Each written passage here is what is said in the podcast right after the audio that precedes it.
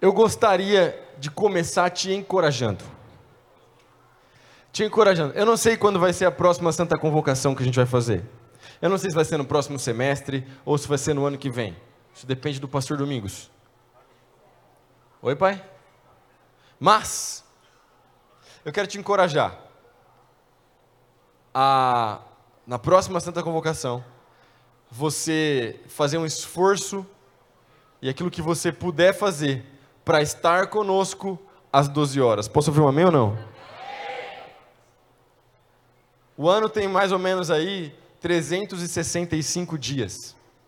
Nesses 365 dias a gente faz um monte de coisa. Não é possível que nós não conseguimos nos programar com antecedência para entregar meio-dia, que não, não são 24 horas. Não é possível que nós não conseguimos nos programar com antecedência para entregar 12 horas de adoração, de oração ao Senhor Jesus Cristo. Quantos aqui acham que isso é possível? Levanta a mão e dá um amém. Jesus viu o seu amém, agora então da próxima vez você vai ter que participar às 12 horas.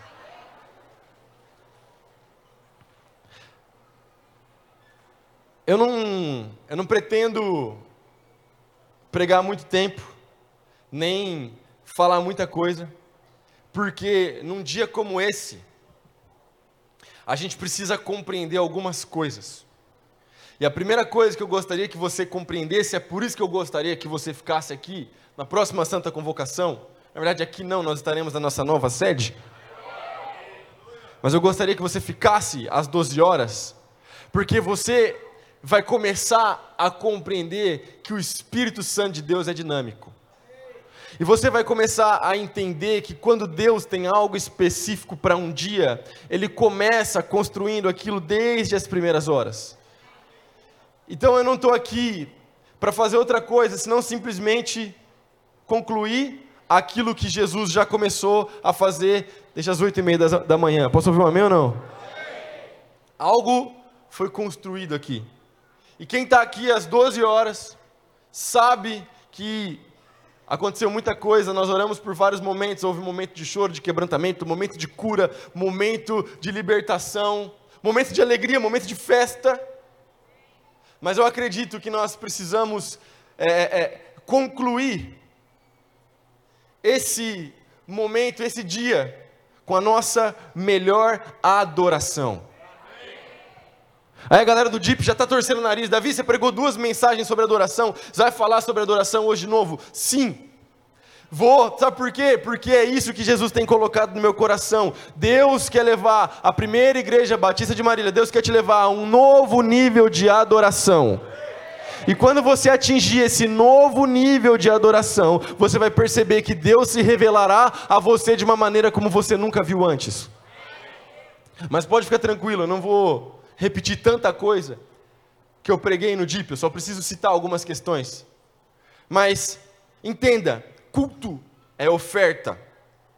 Culto é oferta. Já falamos sobre isso aqui. Toda vez que eu faço os dízimos e toda vez que eu for fazer os dízimos, eu vou sempre te lembrar disso, meu irmão, minha irmã. Culto é oferta. Porque a gente programa a nossa cabeça que eu vou me arrumar e vou me deslocar da igreja pensando naquilo que eu irei receber. Mas eu gostaria que você subisse de nível, porque sim, Deus tem muitas coisas para nos dar, mas eu gostaria que você reprogramasse a sua mente nessa noite e você pensasse o seguinte: eu estou indo para a igreja, eu vou oferecer, eu vou ofertar o meu melhor ao Senhor Jesus. E o seu melhor passa por uma postura de adoração. Adoração, meus irmãos, não é simplesmente o momento em que nós estamos cantando, mas sim, tem a ver com música, mas não é somente música. E Deus tem falado isso demais no meu coração. Gravei dois episódios do meu podcast com meu pai sobre adoração. Preguei duas mensagens sobre adoração. E vou falar sobre adoração hoje com vocês rapidamente. Se você trouxe a sua Bíblia, por gentileza, abra sua Bíblia no livro de Atos, capítulo 15.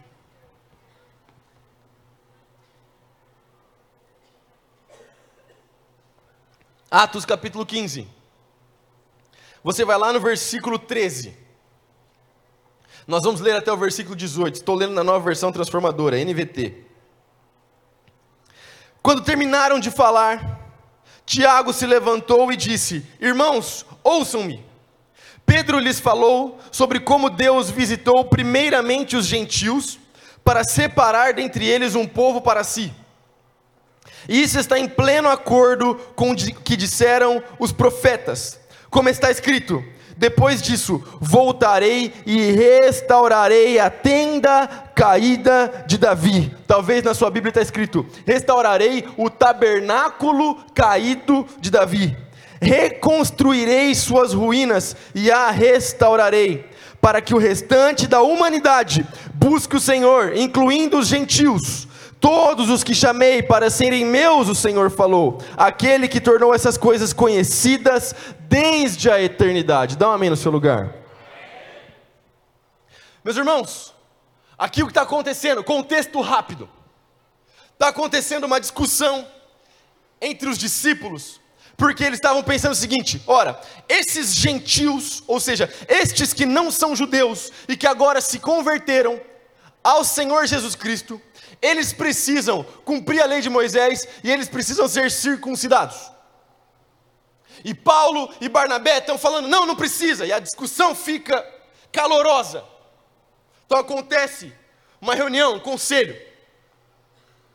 E aqui está chegando perto da conclusão desse conselho.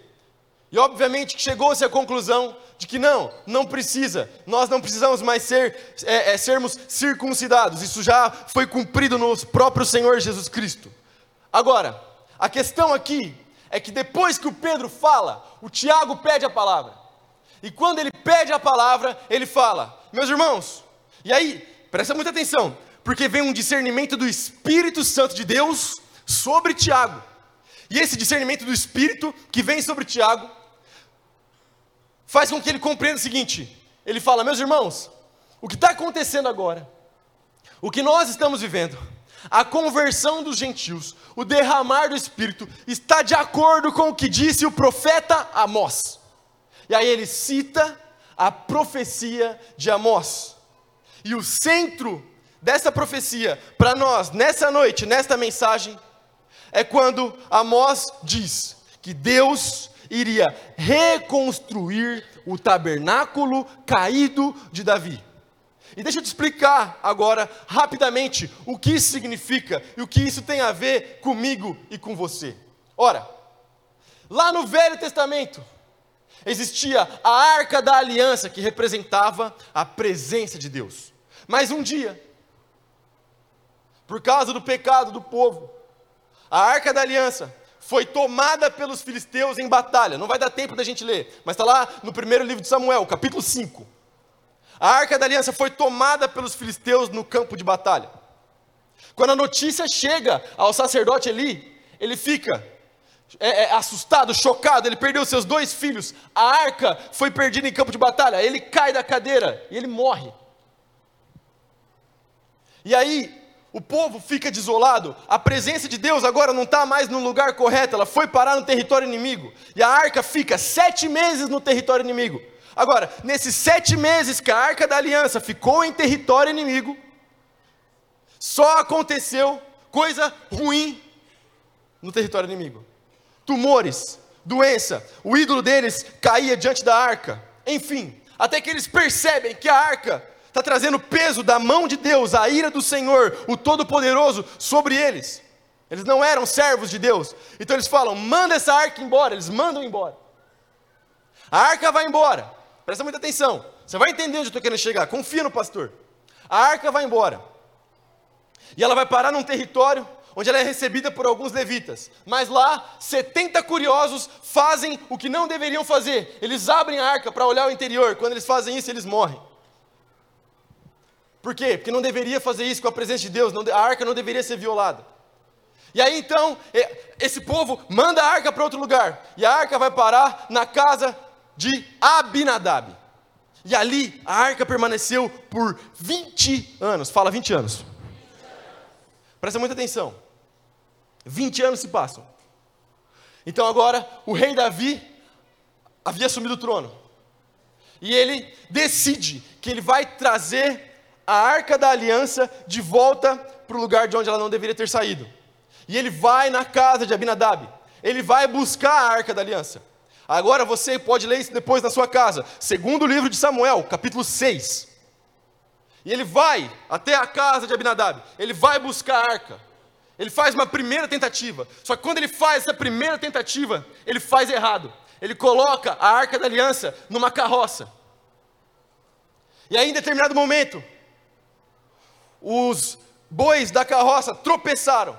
E quando eles tropeçam, não era para tocar na arca, como eu falei, não podia tocar, abrir, não podia fazer isso.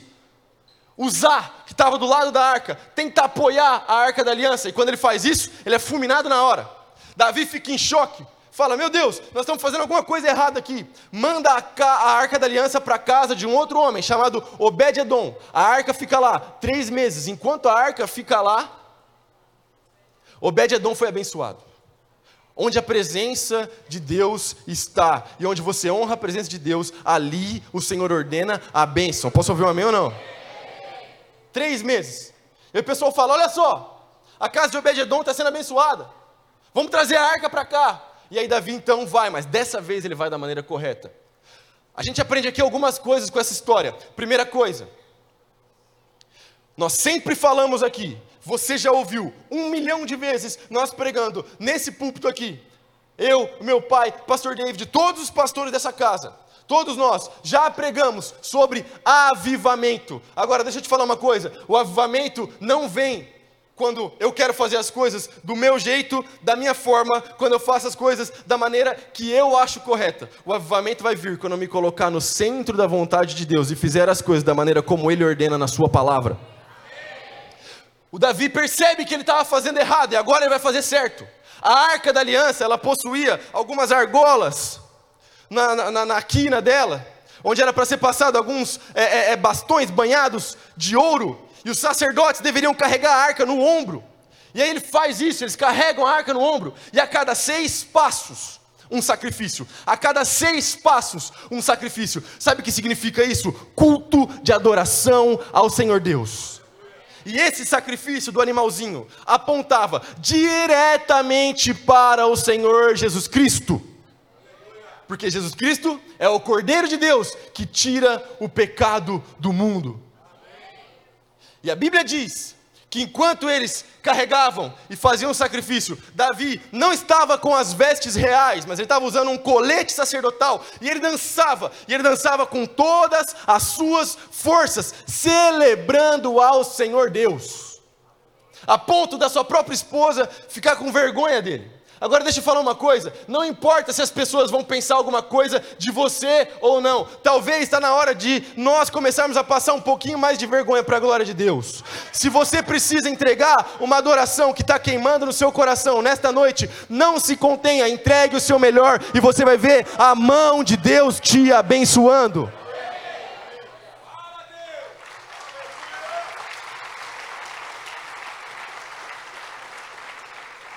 Agora, Existe algo a mais aqui que nós aprendemos. Davi, ele preparou uma tenda, um lugar especial para receber a arca. Entenda, o modelo do tabernáculo de Moisés, a arca da aliança, neste modelo, ficava num lugar chamado Santo dos Santos, o Santíssimo Lugar. O sumo sacerdote, o líder dos sacerdotes, ele só entrava nesse lugar uma vez por ano, num dia chamado dia do Yom Kippur ele tinha que fazer todo um processo de santificação. E ele entrava nesse lugar com uma corda amarrada no seu pé direito, porque se ele entrasse em pecado, ele morria lá dentro. Ninguém poderia entrar para tirar o corpo, porque se entrasse ia morrer, ia virar uma pilha de corpo. Então é por isso que ele entrava com uma corda amarrada no pé direito, porque se ele entrasse em pecado e morresse, alguém puxava ele de lá. Para você ter noção do quão sério é a presença de Deus. Posso ouvir um amém ou não? Agora entenda: esse é o modelo do tabernáculo de Moisés e o modelo do templo de Salomão, porque Salomão construiu o templo. Agora, Davi não construiu um templo. Deus, inclusive, falou para ele: não construa, você não vai construir uma casa. Davi construiu uma tenda. Agora, na tenda de Davi não tinha Santo dos Santos. Olha que interessante. Na tenda, no tabernáculo de Davi, não tinha santo dos santos. A arca da aliança ficava lá. E Davi estabeleceu adoração ao Senhor Deus 24 horas por dia, 7 dias por semana. Você pode ler as escalas da adoração no livro de crônicas. Davi estipulou isso. E as pessoas poderiam ir e desfrutar da presença de Deus sem barreira, sem nada que os impedisse de chegar até Deus. A arca estava ali na tenda. E as pessoas em volta volta louvando e adorando ao Senhor Deus. E foi assim por 33 anos. Agora deixa eu explicar uma coisa. Depois, mais sete anos no reinado de seu filho, até que o templo ficou pronto. Agora presta atenção. Deixa eu te explicar uma coisa. O Santo dos Santos, ele era, depois no templo, dividido por um véu, um véu púrpura, que não é esse véu fininho que a gente usa para ornamentação, era um tecido grosso, extremamente bem elaborado. O véu, ele somente se rasgou de cima a baixo no dia da morte do Senhor Jesus Cristo, na sexta-feira da paixão. O que está acontecendo aqui é que Davi, ele tinha um nível de adoração tão profundo, ele tinha um nível profético tão intenso, que o que ele está fazendo nesses 33 anos, com seu tabernáculo ali, é abrindo uma janela no espaço e tempo e apontando para a vinda do Senhor Jesus Cristo. E o que ele está dizendo é: um dia não haverá mais separação, nós não precisaremos mais de um mediador entre nós e Deus, porque o mediador é o próprio Cristo Jesus, e ele virá era isso que o tabernáculo significava. Esse é o nível de adoração e de compromisso com Deus que o rei Davi tinha, mas esse é o mesmo nível de adoração e de compromisso com Deus que você foi chamado para ter, meu irmão e minha irmã, em nome de Jesus, porque a profecia diz que Deus irá restaurar o tabernáculo caído de Davi. O que isso significa? Que nós fomos chamados para adorar ao Senhor Jesus Cristo sem fronteiras, sem limitações. Jesus Cristo abriu o caminho, Ele nos guia até o Santíssimo lugar e agora você tem acesso à presença de Deus. A presença de Deus está se manifestando nesse dia inteiro. A presença de Deus é real, intensa, agora, nesse momento. E eu sei que você pode perceber isso também. Eu sei que você pode discernir no seu espírito que os anjos do Senhor já estão nesse lugar. Eu sei que você pode discernir no seu espírito que o Senhor Jesus Cristo está aqui. Jesus está na casa. Portanto, entregue a sua melhor adoração em nome de Jesus. O véu se rasgou. E presta atenção no versículo 17. Olha que interessante, estou caminhando para o final.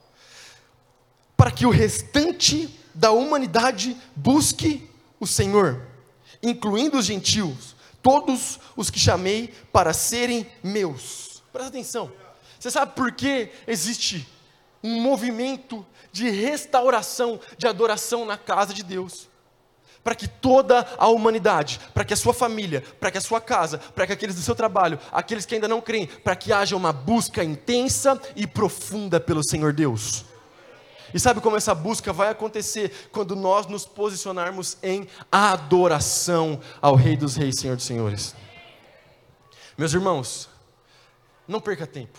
Eu não vou falar muito mais que isso, só vou ler mais dois textos. Mas eu preciso que você entenda Existe algo muito forte, muito poderoso, e existe algo sendo derramado sobre a nossa igreja neste momento. Eu vou perguntar aqui, para quem tem discernimento no espírito, quantos perceberam que 2023 começou diferente para a nossa igreja dar um amém no seu lugar? A Bíblia diz que o Espírito Santo, ele é um só com Deus, é a terceira pessoa da, da Trindade.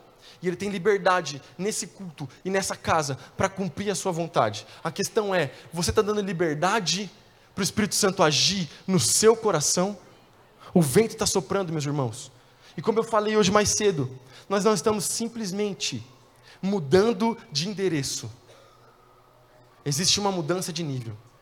Existe algo mais profundo existe algo mais intenso, existe uma unção nova, uma unção fresca, existe um novo tempo chegando para essa casa, existe um novo tempo chegando para os nossos líderes, existe um novo tempo chegando para você, para sua família.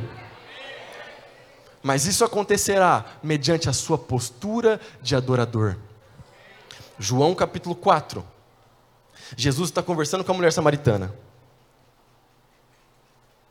E em determinado momento, ele diz que o Pai está procurando adoradores que o adoram em espírito e em verdade. E quando nós estudamos mais profundamente, nós percebemos que os adoradores que adoram em espírito e em verdade são aqueles que conhecem a Deus e buscam conhecê-lo cada vez mais.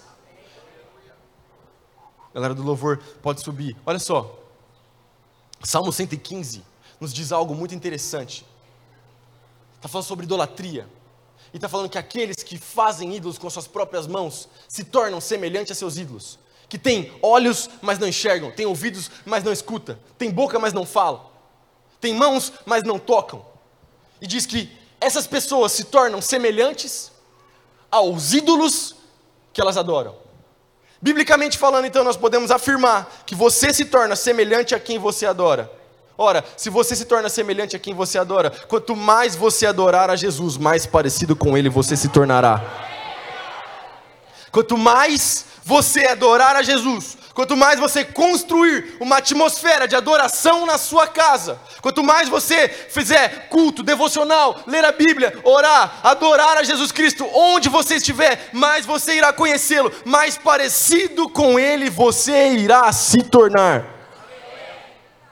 As promessas que nós ouvimos, as profecias que nós ouvimos, as palavras que nós ouvimos, elas são para hoje, elas são para agora. Tome posse disso em nome de Jesus.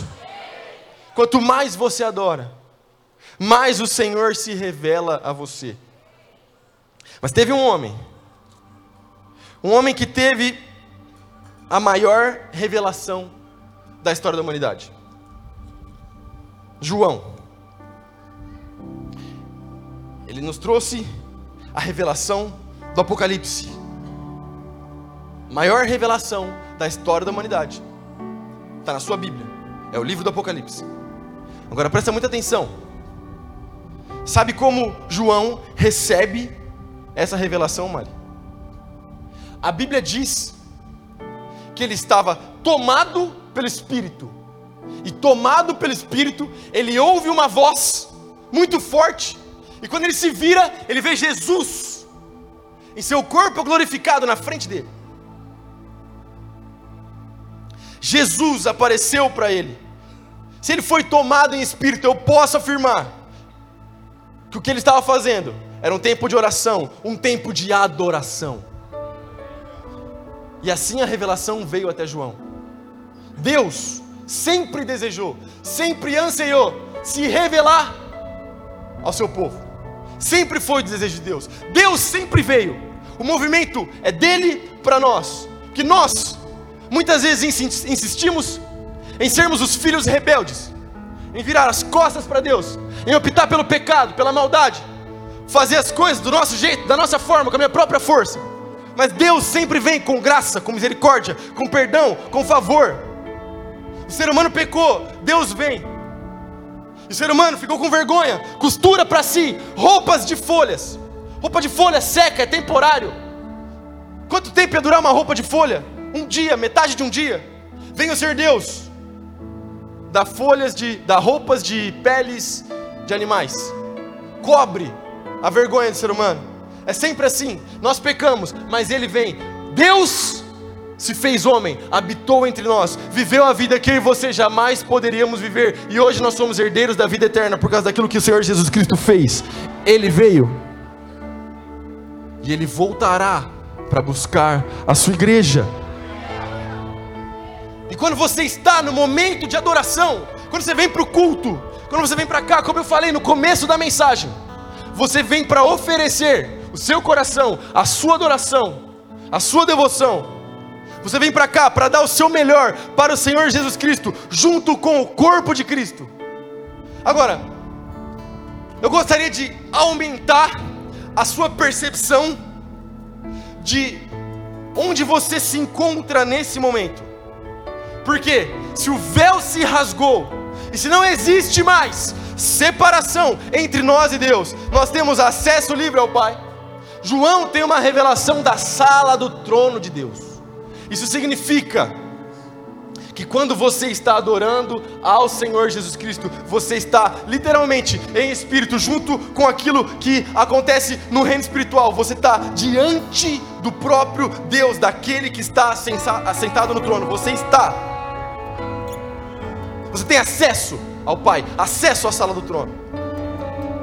Presta muita atenção, Apocalipse capítulo 4, presta muita atenção.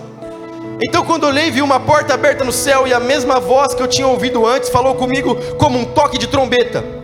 A voz disse: Suba para cá e eu lhe mostrarei o que acontecerá depois dessas coisas. E no mesmo instante fui tomado pelo Espírito e vi um trono no céu e alguém sentado nele. Aquele que estava sentado no trono brilhava como pedras preciosas, como jaspe e sardônio. Um arco-íris com brilho semelhante a da esmeralda circundava seu trono. Ao redor do trono havia 24 tronos, nos quais estavam sentados 24 anciãos. Estavam todos vestidos de branco e usando coroas de ouro na cabeça. Do trono saíam relâmpagos, estrondos, trovões, e na frente dele havia sete tochas com chamas ardentes, que são os sete Espíritos de Deus. Diante do trono havia algo como um mar de vidro cintilante como cristal no centro e ao redor do trono havia quatro seres vivos, cada um coberto de olhos na frente e atrás. O primeiro deles era semelhante ao leão, o segundo semelhante ao boi, o terceiro tinha o rosto de homem e o quarto era como uma águia em voo. Cada um dos seres vivos tinha seis asas, inteiramente cobertas de olhos, por dentro e por fora, dia e noite, repetem sem parar: Santo, Santo é o Senhor Deus, o Todo-Poderoso, que era e que é e que ainda virá. Santo, Santo, Santo é o Senhor Deus Todo-Poderoso, que era, que é e que ainda virá.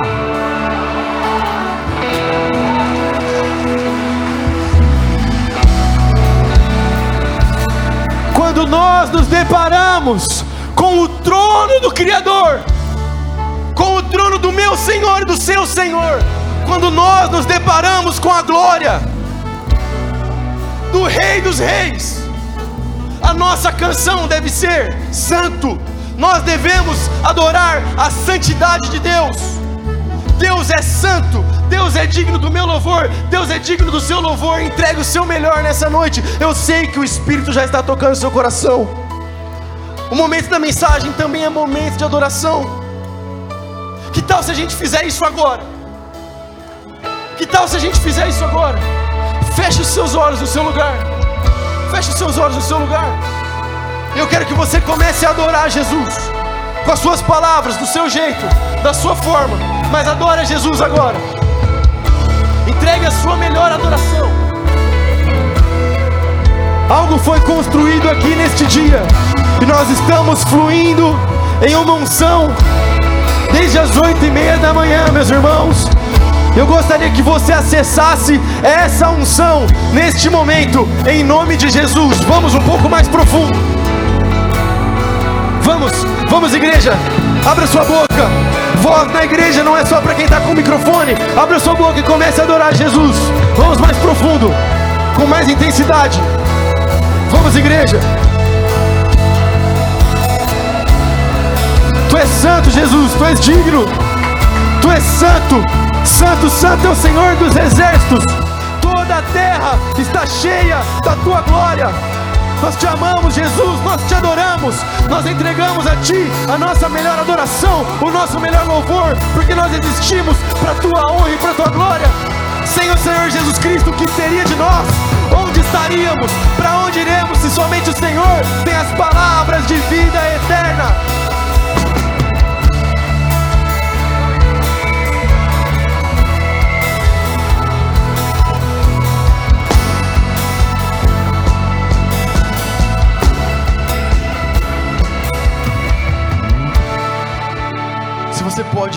No seu lugar. Nesse mesmo espírito.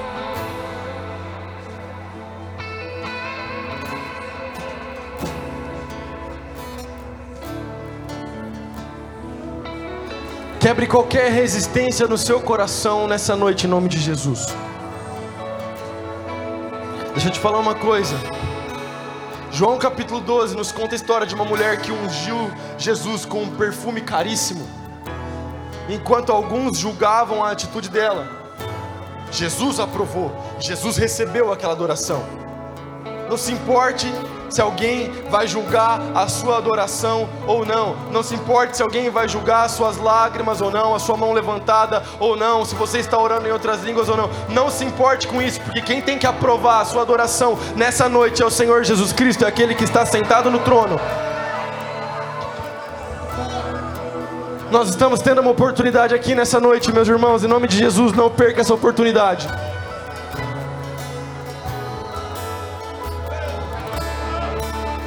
Apocalipse capítulo 5. Então, na mão direita daquele que estava sentado no trono, vi um livro, escrito por dentro e por fora, e lacrado com sete selos. Vi um anjo poderoso que perguntava em alta voz: Quem é digno de romper os selos deste livro e abri-lo? Mas não havia ninguém no céu, nem na terra, nem debaixo da terra que pudesse abrir o livro e lê-lo. Comecei a chorar muito, pois não se encontrou ninguém digno de abrir o livro e lê-lo. Então um dos 24 anciãos me disse: Não chore, veja, o leão da tribo de Judá, o herdeiro do trono de Davi, conquistou a vitória. Ele é digno de abrir o livro e os sete selos. Então vi um cordeiro que parecia ter sido sacrificado, mas que agora estava em pé entre o trono e os quatro seres vivos, e no meio dos 24 anciãos tinha sete chifres e sete olhos, que representam sete Espíritos de Deus enviados a todas as partes da terra. Ele deu um passo à frente e recebeu o livro da mão direita daquele que está sentado no trono. Quando o cordeiro recebeu o livro, os, os quatro seres vivos e os 24 anciãos se prostraram diante dele cada um tinha uma harpa e taças de ouro cheias de incenso, que são as orações do povo santo. E entoavam um cântico novo com estas palavras: Tu és digno de receber o livro, abrir os selos e lê-lo, pois foste sacrificado e com teu sangue compraste para Deus pessoas de toda tribo, língua, povo e nação. Tu fizeste delas um reino de sacerdote para o nosso Deus, e elas reinarão sobre a terra. O Cordeiro de Deus está aqui aquele que é digno do meu louvor, do seu louvor, o único que é digno de abrir o livro e desatar os selos, meus irmãos, em nome de Jesus. Se você quer entregar a sua melhor adoração, se você quer realmente adorar em espírito e em verdade, de fé nessa noite, em nome de Jesus. Eu gostaria de te convidar, chega mais perto de alguma forma, sai do seu lugar, vem aqui para frente. Se você está de joelhos aqui na frente, fique de pé para caber mais gente, em nome de Jesus. Sai do seu lugar, nós queremos orar por você. Vamos, vamos.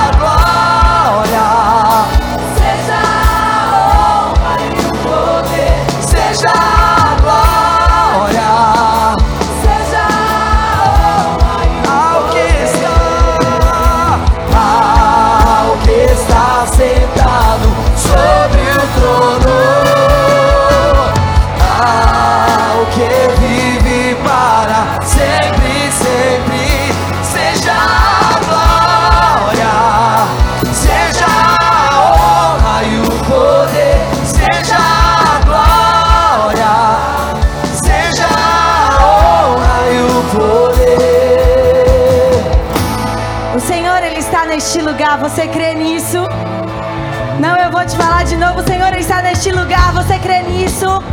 O Senhor ainda tem mais para derramar aqui esta noite. E eu quero te convidar, levante as suas mãos.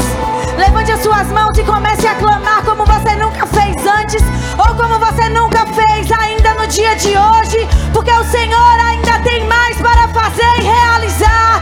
Tudo depende da tua fome, da tua sede, em dizer Espírito Santo, sua voz e a dizer Espírito Santo, me toca agora, me enche agora, me possua, me possua, me possua. Espírito Santo, Senhor tem total liberdade neste lugar.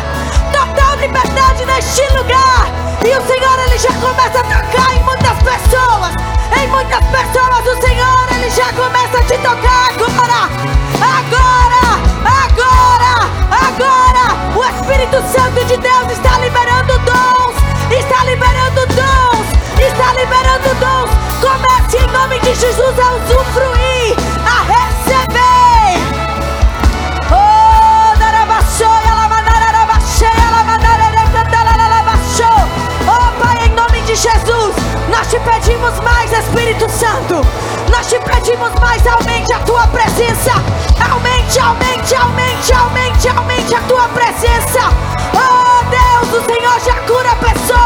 lugar. Síndrome de pânico nunca mais vai te possuir. Nunca mais vai te possuir.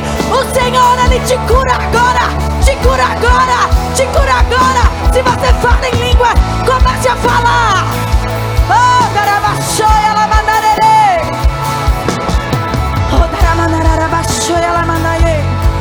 Espírito Santo de Deus, nos batiza, nos batiza, nos batiza, nos batiza, nos batiza. Oh Espírito Santo, mais, mais, mais. Você ir mais fundo nele e pedir mais, mais, mais, mais.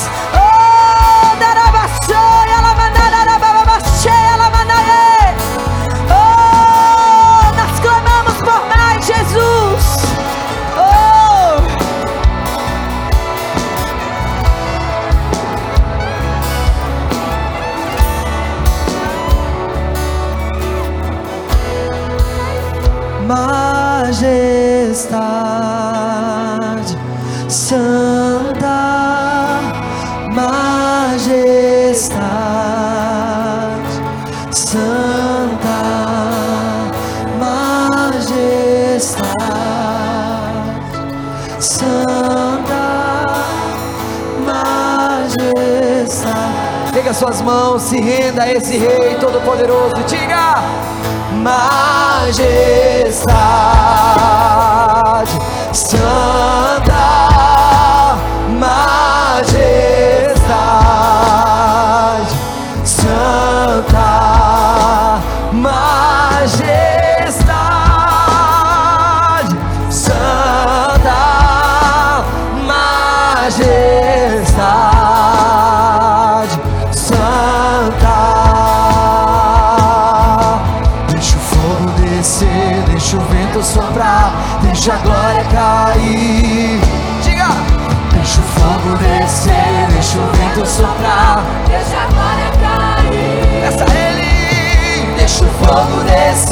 deixa o vento soprar. Deixa a glória cair. Vem, Senhor, deixa o fogo Descer, deixa o vento soprar. Deixa a glória cair. Deixa o fogo descer, deixa o vento soprar. Deixa a glória cair. Deixa o fogo descer, deixa o vento soprar. Deixa a glória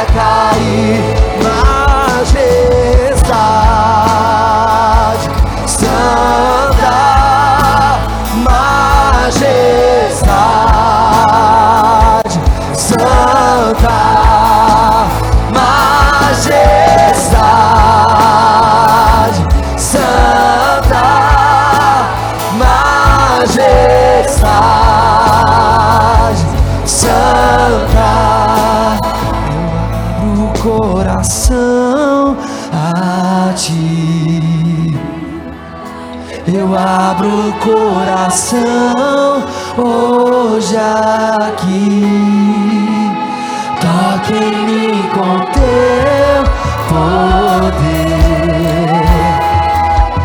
Faz em mim, Senhor, teu querer. Eu abro o coração a ti. Eu abro o coração hoje aqui.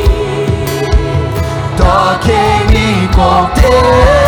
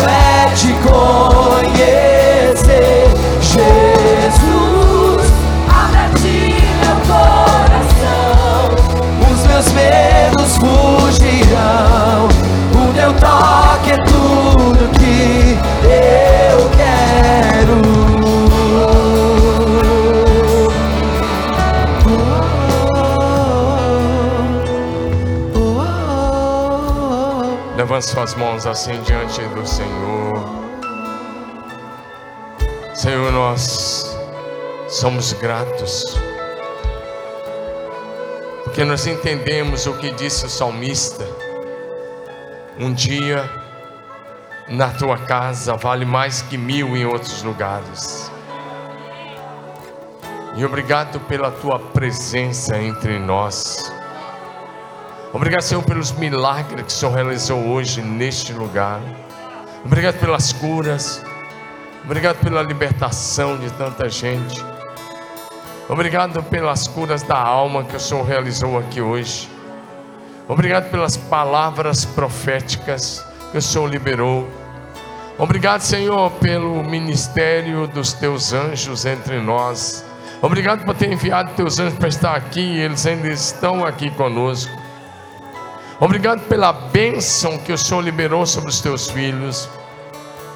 E nós declaramos o teu povo, um povo santo, um povo separado só para ti, um povo zeloso de boas obras, um povo dedicado e consagrado ao Senhor. Te louvamos pela tua igreja e oramos para que os teus filhos continuem tendo dias de céus abertos sobre as suas casas, sobre o trabalho, sobre o ministério, sobre a família. Obrigado, Senhor. E oro que o Senhor alcance os parentes, os amigos de cada pessoa que está aqui. Agora, Senhor, levanta cada um como um missionário do Senhor nesta cidade. E aonde o Senhor os levar, que eles sejam tua voz, uma extensão das tuas mãos, que eles sejam uma extensão dos pés de Jesus, indo por todo lugar, compartilhando a tua palavra. Que essa seja uma semana poderosa, gloriosa, uma semana de avanço, de conquista em todas as áreas da existência, da vida dos teus filhos. Uma semana onde os teus filhos vão experimentar a plenitude do Espírito Santo. Onde o Senhor vai trazer revelações, visão, visão aberta. Onde o Senhor vai se manifestar. Nós ganhamos uma semana poderosíssima. E abençoamos teus filhos ao saírem deste lugar, ao ir para suas casas, ao chegarem nas suas casas, que a tua presença manifesta que está com eles, entre com eles nas suas casas. Que a tua presença entre com eles no trabalho amanhã, nas empresas, nos hospitais, onde eles forem. Deus, onde eles entrarem, que a tua presença entre com eles. Que o brilho da glória de Jesus esteja no rosto, no semblante de cada um. Mas eu declaro a tua bênção sobre o teu povo. Renova as forças, renova a fé, renova a visão, renova a unção, renova o chamado, renova a vocação, renova a alegria da salvação, renova o prazer na oração, renova o prazer na adoração. Nós te louvamos e nós te exaltamos e damos ao teu nome a honra, a glória, o louvor, a adoração, todo reconhecimento e toda exaltação ao que está sentado sobre o trono e ao Cordeiro, seja o louvor e a honra e a glória e o domínio e o governo pelos séculos dos séculos. Aleluia! Aplauda mais forte ao nome que é sobre todo nome, Jesus. Jesus mais forte, mais forte é para Jesus, mais forte, mais forte. Dá um brado, dá um grito de júbilo. Dá um grito de júbilo, dá um grito de júbilo, dá um grito de júbilo, dá um grito de júbilo, dá um grito de júbilo, dá um grito de júbilo, dá um grito de júbilo. O melhor aleluia, o melhor aleluia, o melhor glória a Deus.